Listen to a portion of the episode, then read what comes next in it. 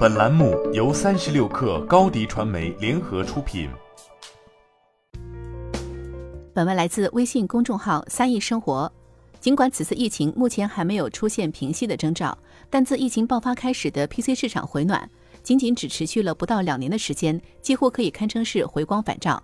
在智能手机出现后，已经逐步形成了 PC 负责生产、手机负责消费的分野。而有生产需求的用户显然是远比有消费需求的用户数量少。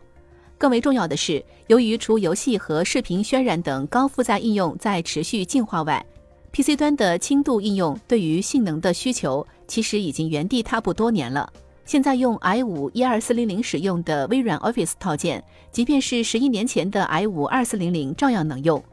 在外有强敌智能手机，内有用户不愿换机的情况下。PC 市场可不就长期处于衰退状态，甚至于到二零二零年上半年，由于疫情的冲击，另一家市场分析机构 Canalys 发布的预测报告就显示，整个 PC 市场的衰退率来到了百分之八，相当于把过去四年来的成长率全部抵消。而这则是因为最初的一波疫情对于实体零售业的打击极为严重。然而到了二零二零年年末，Canalys 的口径就变了。其预计，二零二零年的 PC 销售将达到约三亿台，较上年增加约百分之十五，也显示 PC 市场在沉寂了十余年后将迎来强劲的复苏。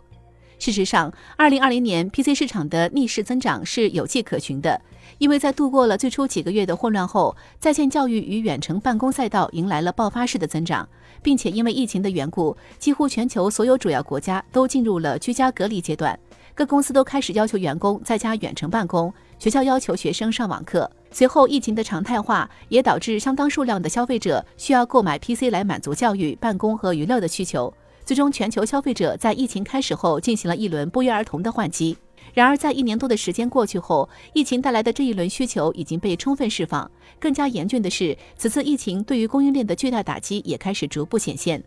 如今，全球半导体行业的产能紧张已经影响到了汽车、手机等诸多行业，而同样要使用海量半导体元件的 PC，自然没有理由能够独善其身。巧妇难为无米之炊，上游元器件产能的下滑，显然也将直接影响到终端产品的供应。所以，最终表现在数据上，就是今年第一季度的 PC 出货量出现同比下滑。与此同时，更让 PC 行业雪上加霜的，其实是显卡价格在过去一年多时间里的疯涨。高溢价的显卡直接让本就相对小众的 DIY 市场迎来雪崩，而价格更加低廉的平板电脑则开始抢夺教育用户，并且与笔记本电脑相比，平板电脑无疑价格更低廉，便携性也更高。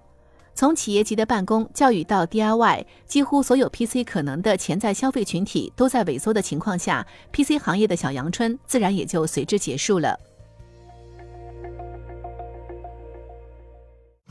你的视频营销就缺一个爆款，找高低传媒，创意热度爆起来，品效合一爆起来。微信搜索高低传媒，你的视频就是爆款。